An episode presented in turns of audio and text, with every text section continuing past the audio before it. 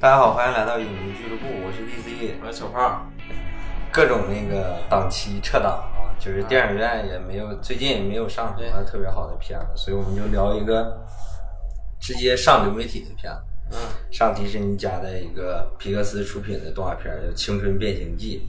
我先说一下这个导演啊，有点意思，因为那个先说一下他的情况，然后方便咱们那个后面聊电影解析的部分。这个导演叫石之玉，他是呃第一位在迪士尼独立执导电影长片的女性，也是第一位亚洲人。她是加拿大的华裔，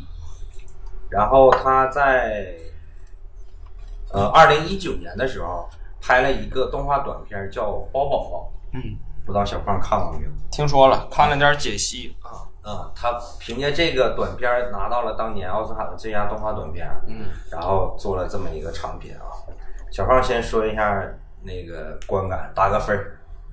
你说《青春变形记》？对，聊一下。呃，我打八分吧。嗯嗯，因为其实呃，你像我哈，正常来说我是看这个日本动画，嗯呃，这个看的稍微多一点。嗯，对于这像迪士尼了，包括这个呃，那个那个叫啥叫？皮皮皮皮克斯以前他不是独立的对，以前他俩后来这个就组合到一起。反正呃，我看这类的就是很少，嗯，但是呢，这个片儿我看完之后，观感感觉就是呃，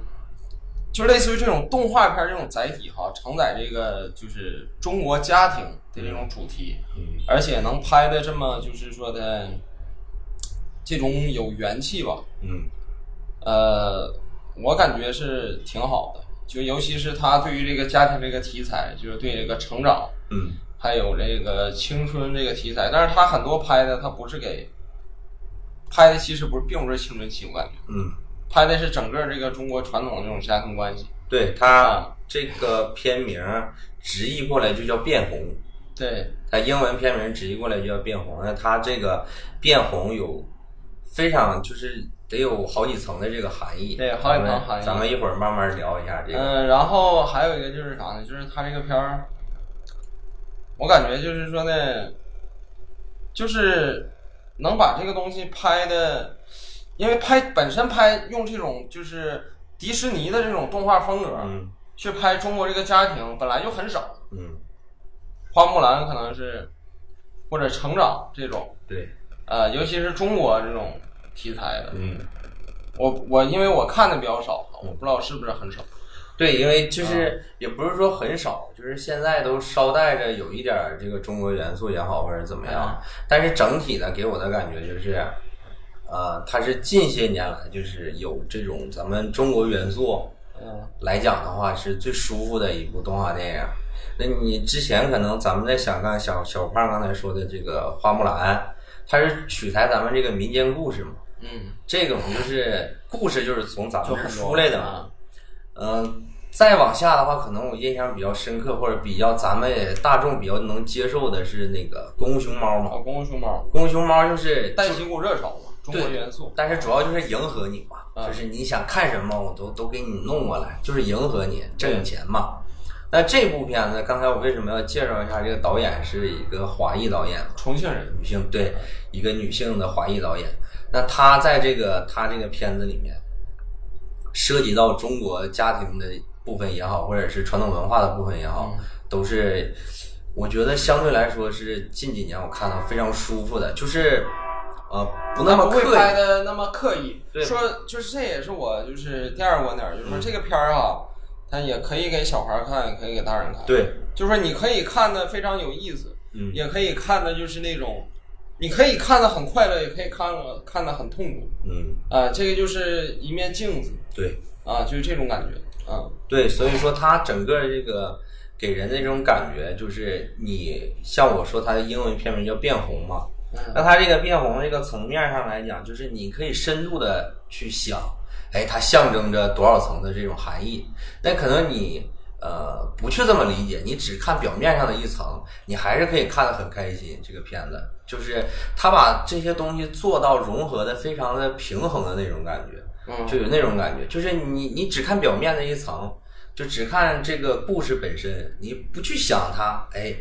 它是不是呃，这个变红它代表着什么东西啊？一层、两层、三层的这种关系，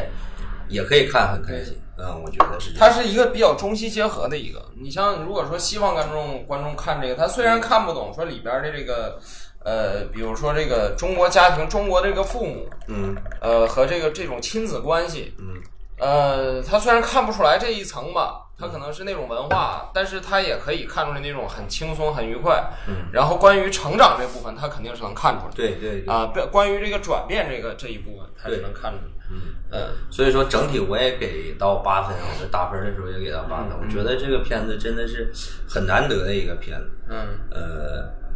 而且他是主要的这个创作班底都是女性，对啊、就是他的幕后，对但他能拍出这样一种感觉，我觉得真的很好。整体他套用了一个呃皮克斯经常用的一种就是套路的类型化叙事，就是成长。对像小胖刚才说，勇气、成长、自由，呃，勇敢，就是一系列的这种东西，里面你全都能看见。所以说我不知道哈，这个导演他把这个里面的主要这么一个就是阻碍，嗯。呃，就是说这么一个也可以说反派 BOSS 吧，嗯。设置成一个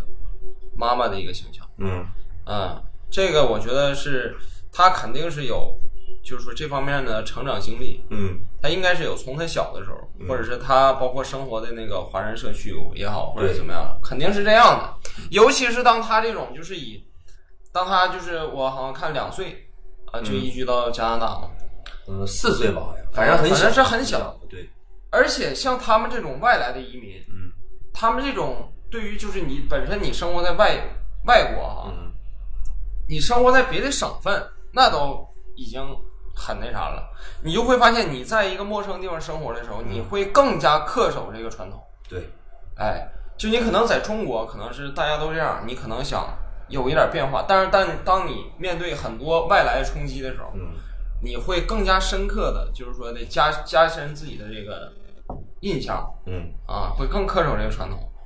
对嗯，所以说他对这个应该是很有感触的。嗯，这就是我们今天主要就是跟小胖讨论一下他的变红到底有几层的这个意味在里面。变红，你第一层肯定就是出潮，这个从生理上对啊、有一种这个符号化的这种折射。对，啊就是说他呃，这个整个故事就是他这个小女孩儿，然后呃一直发展发展到这个关键的这个冲突节点，就是刚好青春期嘛，十三岁左右。呃，她这个变成这个红色的小熊猫嗯，的这个这是片里边的意味。啊对他这个里头那个嗯契机吧，就是说是他有点喜欢，其实有点小孩的那种懵懂的那种感觉。啊他喜欢有一个呃店儿里边的一个伙计是吧？啊然后一个打工的打工仔，然后被他妈妈给发现了，他在那个日记里边写到这、这个地方，然后他就被他妈妈给训斥了。对。就是那个是那小男孩儿，嗯。还是主要他妈妈训斥是那个小男孩儿，嗯。说你怎么能这么对我的对我家的这个小姑娘这这种感觉的，然后他就非常羞愧、非常害羞的那种，然后第二天就变成这个小熊。其实你会发现，就是中国的这个，因为你咱们经常看这个就是性心理学，你不知道，呃，就是包括男孩儿哈，嗯就是说这个，如果说就是，当然具体太就是学理性的东西我已经忘了，但是我就说那意思，就是男孩儿是通过散发你的这个放大你的这个性征，嗯。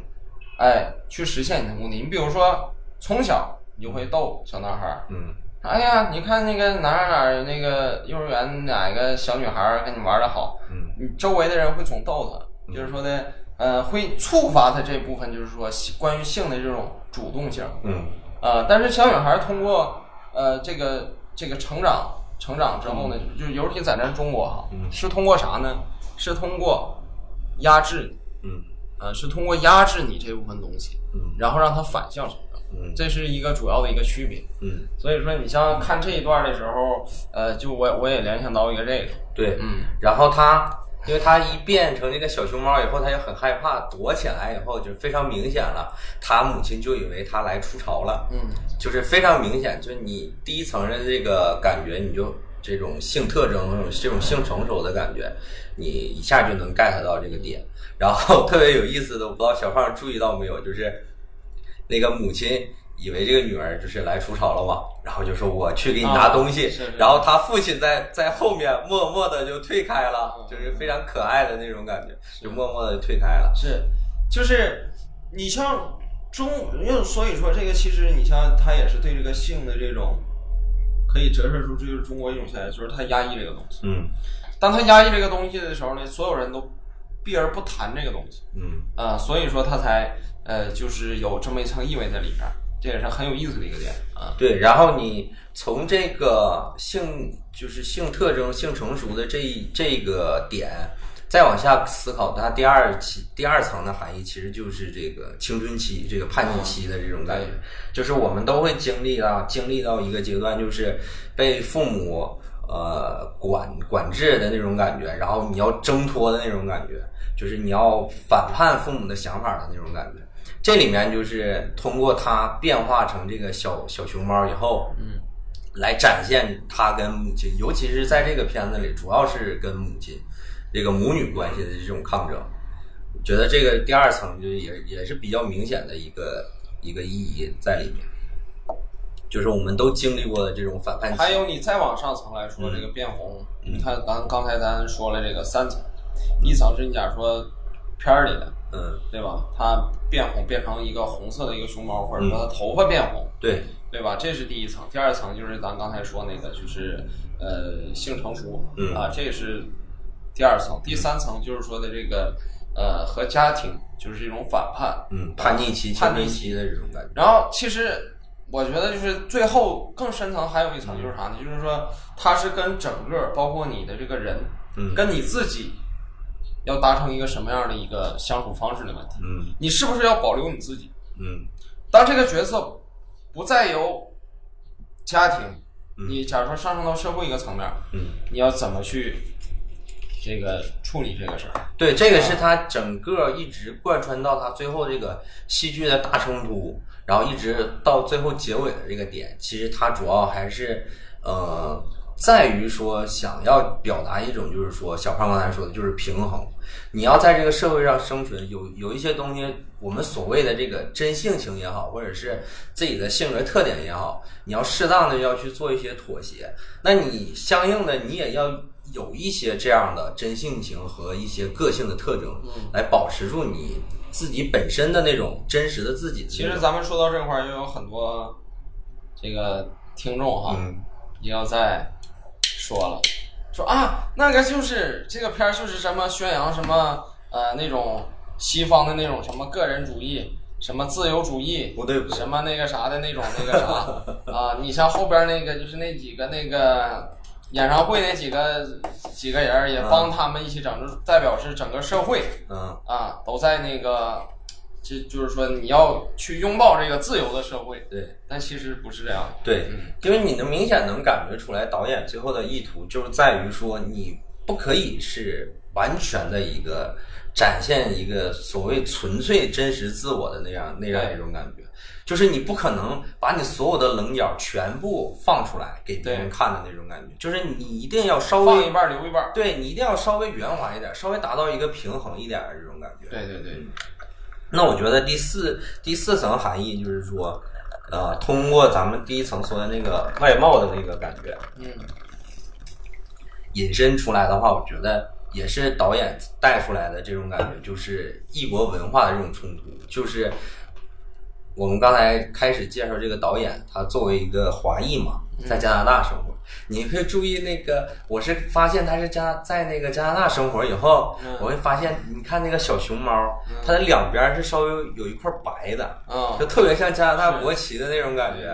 红色，而且红色又是我们国旗的这种颜色，嗯，所以你想，它肯定会有这种异国文化的冲突。就是你的外貌，你一看，哎，你就是一个中国人，对，或者是咱们广广泛一点，你就是个亚洲人、黄种人。嗯，你在一个呃像加拿大呀，或者是美国呀这种异国他乡这种感觉，你就是跟其他的人长得不一样，对，就是一上眼一看，哎，你就是跟别人不一样，嗯，就是这种的。然后引申到就肯定是异国文化的冲突。你在美国，可能你相对可能你的学业呀，你会发现这个 会说这个小女孩特别擅长数学，对，这个就是其实也算是一种稍微有点刻板的印象，就是觉得我们中国人、亚洲人就算是小调侃。对数学特别好。但是其实我们就是数学特别好，是因为美国的那个数学实在是太差了。嗯你会看到各种的那个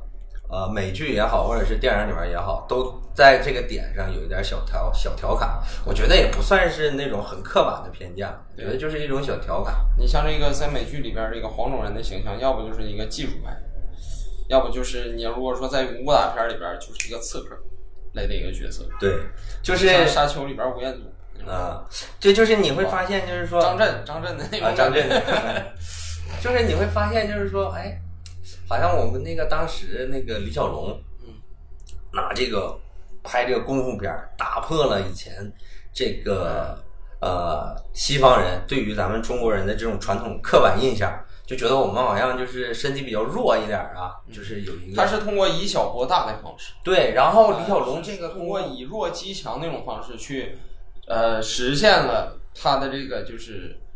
形象的一个塑造。对，啊。然后李小龙通过这个功夫片打破了这个印象，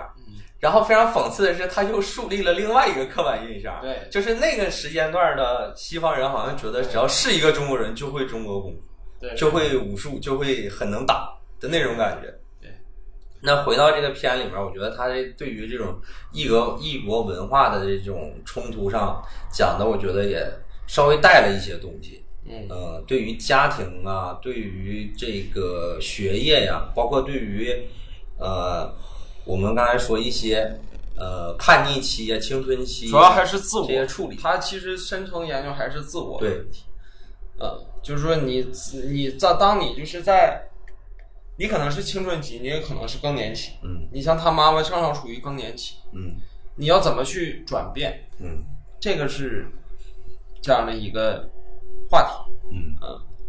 然后还还有一个最也是我看完以后，就是我本来就是当成一个槽点，想跟小胖吐槽一下的，嗯。但是后来我突然发现了一点，有有没有这种可能性？要跟小胖聊一下，就是你会发现他最后就是说，哎，你这个小熊猫可以一直被压制住，嗯。封印在一个首饰里面，对。就是比如说项链啊、戒指、耳耳环。环呀、这种。的。然后你会发现说什么又是什么那个就是这个红红月之日啊什么之类的，就是在这个特殊的时间时间点上面，然后做一个仪式，然后有一个呃老头儿是一个道士的形象出现的。嗯然后我当时看的时候我就说，哎呀，不要这样拍，就是。呃，我不知道西方观众，但我们像我们这一代看这个香港电影长大的这一代孩子来讲，就是你是很 很自然的联想到林正英的一系列的片。我不知道小胖有没有这种感觉，我就联想到林正英的一系列的那种片子，你知道吧？然后我就觉得你又又玩这一套封建迷信的这种感觉，我就觉得不要这样嘛，就你就搞一个那种，比如说西装革履的一个人，他是比较入世的一个人。对我当时就是正常。对我当时就是一直在想这样一一点，然后等到我看到那个他们在那个演唱会现场以后，嗯。然后所有冲突解决完了以后，我突然发现了一点，就是他可能最后这个意义在讲的是什么？是呃，把这个小熊猫封印在你身体以内，其实是讲这么多年来，在中国传统文化下对于女性的压迫一种压制，而那个道士的那个形象，那个老头的形象就代表着男权，因为要他来主持这个仪式，来把女性压抑住的这种感觉。我突然一下，如果我这么理解的话，我觉得这个就通了，这个就不是毛病了。嗯，然后，但是我感觉就是有非常有这种感觉，就是你会发现，为什么他变小熊猫只有在女性之间会，女性就家族的女性会有这个毛病，而男性并不会有。你说的很对。所以我突然就想到，非常有可能他会不会想说的就是这种但是对于女性的这种压制。他一方面是压制，嗯另一方面也是什么呢？它是一种很混沌的状态，你不能说它压制，嗯为什么呢？因为那个祠堂供奉的是他们女性的祖先，嗯你会想到对不对？你任何一个祠堂，你认为有有有人会供奉这个女性的祖先，在中国没有过的，对，就是我们他会把这个这个东西给它成为一个符号，嗯一个祠堂。你可能认为这个祠堂它就是一个被压迫，或者是一个关于女性的一个封印嗯的一个压迫的一个象征，一个符号化的东西，对一个祠堂。但是你反过来说哈，祠堂这个东西在中国社会里边，它是一个只是男，它指的是男权社会的一个东西，嗯对吧？是一种男性权威的象征。嗯，那他在这里把这个祠堂，它其实是有两重意义。反正我对它我感觉是。我明白你的意思，就是稍微做了一个转换，就是以前我们说这个呃祠堂的这个文化，可能还是偏向于说是呃男权社会对女性的一个压迫，但是你会发现，他那个祠堂，他供奉的他们那个祖先也是一个女性，嗯就会有这样一个相对来说有一个小反转，或者是小小那个怎么说翻过来的那种感觉，有一种那种感觉的。嗯，但是我觉得他对于里面，他对于这个整个的呃那个小女孩美美，嗯，对于他整个这个压制，包括他整个这个仪式感呀，然后美美，我不知道所有的这个导演玩不玩《守望先锋 》我操，这个形象设计的真真的跟《守望先锋》里边的一个英雄，中国中国英雄嗯很像，很像，不能说很像，简一模一样。一模一样我靠，真的 是。你可以回去看一下那个《守望先锋》那个，嗯是不是在为 O W 二第二 《守望先锋二》造势啊？所以我就觉得他整个你看那个那个，英雄也叫小美，我小美，所以你就看他整个那个仪式，因为都是他的什么七大姑八大姨过来帮助他来一起完成这个仪式，我觉得就是。我觉得是有这样一层的这种含义，就是讲述女性的压迫，特别是那个最后的讲那个述的是根深蒂固的这种，男尊女男尊女卑的不是不是男尊女卑的那种嗯。根深蒂固的传统嗯。的一些比较糟粕的东西。嗯，对，就是啊画成它其实不光是女女女的这样，嗯。你会发现，你有的时候其实，呃，里面其实也，对他可能是通过女女性这个，因为里边大部分主要角色全是女的，嗯，除了他爹嘛，嗯呃，应该都是女的。然后，反正怎么说呢，就是说呢，他可能通过这个，他只是这个只是第一层，第二层可能还是更更深的一层，比如就是还是这种家庭、这种家长嗯。的这种那啥。对，有一种那个可能就是那种有点类似于那种中国传统家庭的那种说不清道不明的那种关系，就是你会发现那那些那个七大姑八大姨过来以后，然后就会问他，哎呀，你怎么没长高啊？或者是你学习怎么样啊？就特别像我们那个过年回回老家，然后各种亲戚问你 一个月挣多少钱呀？那个有没有女朋友啊？什么时候结婚呀？就这种的感觉。嗯，还是有有，就是说你还是说它整个的这个呃变成那个小熊猫，然后再转化成封印到这个首饰里面，这个整个这个过程就是有非常多的这个含义。如果说你跳脱出这个成长这个主题来看，你就看他成长完之后，你咱们三十多岁看，能看出三十多岁的感觉，对，对不对？嗯你会，你也会投射到那个小女孩身上。嗯就是说啥呢？你自己身体里其实是有一只野兽，嗯是由这个野兽代表你的梦想、你的一些潜意识、你的欲望。嗯啊，你你，当你真正有一天融入这个社会之后，你会发现，你并不是真正把这个东西消除，嗯也不是说的把这个东西完全释放，嗯你是一种半释放状态。对，啊，你是心里永远有这个东西，然后你还还能就是过你正常那种生活，你这样才是一个完美。嗯。但是现在咱们很多人心里这个小熊猫已经死了，嗯。已经没有了。就是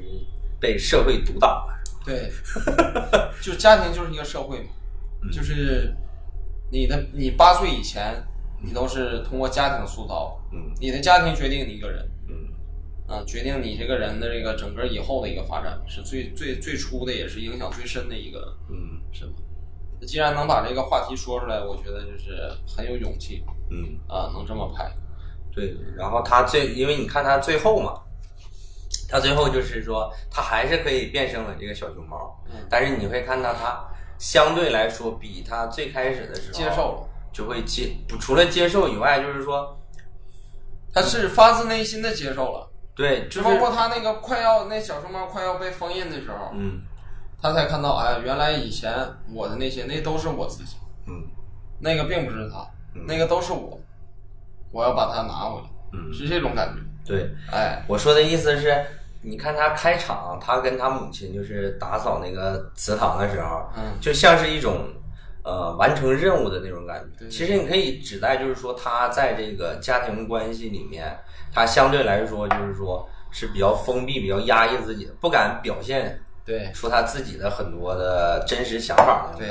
而且哎，很奇怪啊，就是为为什么那个他们都。这个我就不明白，他那个祠堂有什么可参观的呢？就是会有很多人去看他的那个祠堂是为什么？然后你会看到他最后的时候，他就会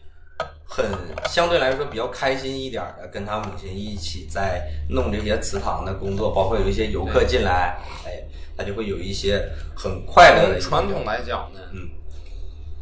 我一直认为哈，就是说西方的这个故事，嗯，它这种你包括你是那种套路也好，还是说什么也好，它是一种偏强健的一种精神，嗯。而咱们东方这种，不管是就是从古代的这种嗯。呃话本，还是说这种传奇，嗯。这些故事来说，一直下来都是比较阴柔的。嗯你比如说《红楼梦》嗯《金瓶梅》，嗯。呃，你比如说这个，嗯，什么《聊斋》，它讲的其实都是一个就是非常痛苦、非常悲伤的、非常阴柔的这么一个故事外壳。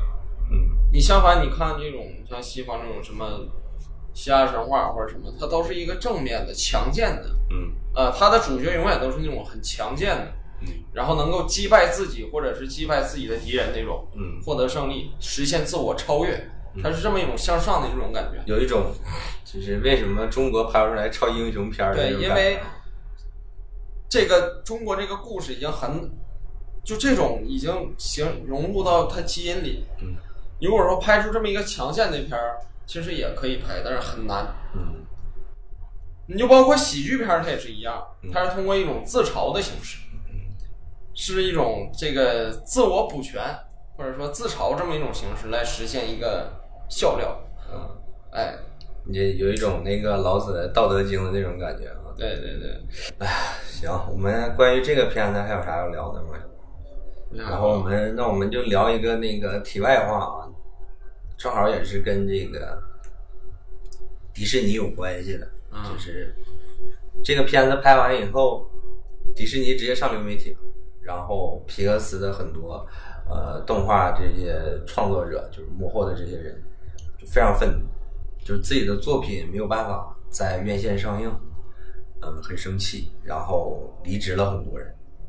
那现在这个整个这个大环境来讲，这个可能也是，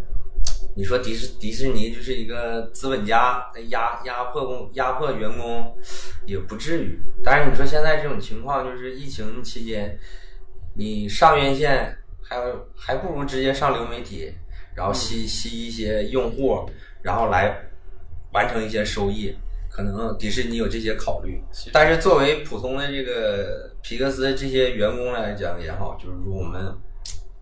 哎呀，辛辛苦苦做了这样一个动画电影，有没有种影院情节。对，不是影院情节，是因为你这种动画电影肯定在大荧幕上看，哎能看见更多的细节，对对你才能不不是浪费那个这些动画师的这种心血对，所以他们很生气。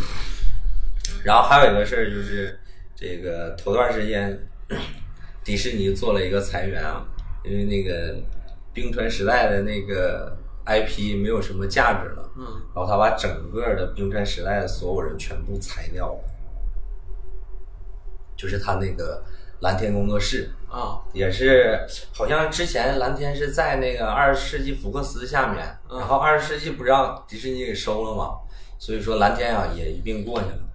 蓝天之前最有名的 IP 就是《冰川时代》跟那个《里约大冒险》，嗯，呃，然后就直接就是把冰河整个世纪对冰河世纪整个这个就给裁掉了。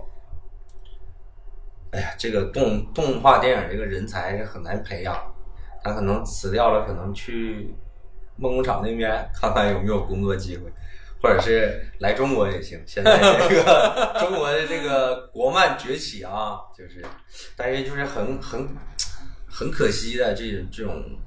因为毕竟就是说《冰河时代》跟那个《里约大冒险》还是我们当时看着还是挺开心的，有一些这种情节。中国适合啥呢？中国适合啥时候把那个吉卜力工作室搞回来？反正就是说两个题外话，反正现在这个疫情期间大家都很难，然后出了这种事儿也没办法，反正就是这种事儿其实就是因为，对，因为这个动动画动画电影这个幕后这些人才就非常难培养。嗯，你本来这个动漫就是动画电影，就是制作周期就比较长，你你本身你就得耐得住寂寞。你像那个咱们疫情最开始的时候，呃，二零年和一一二一年的时候，有非常多的在中国做那个动画电影的这些幕后的人就转了，就去做别的了，比如说一些低幼向的一些动画片，或者是一些比如说那个给小孩看有一些教育意义的那种小动画，熊出没，对，就去做那，就去做那种去，做那种东西去了。那种的就是来钱快，你也不用做的很细致，就是稍微粗糙一点也没关系，就是因为是相对来说比较偏低幼向一点的东西嘛，然后来钱就快嘛，就是大家也是普通人，也要生活的嘛，也要赚钱的嘛，所以说也不光是这个那个动画电影，这个疫情期间也造成很多很多的这种电影行业的从业者，就是呃改行去别的地方，或者是影院的一些工作人员，反正我们就期待着这个疫情尽快结束，尽快结束。我们越来越好，然后能多点看电影。我都好久没进电影院的感觉了。行吧，我们这期就聊这么多吧。好，嗯，拜拜。拜拜。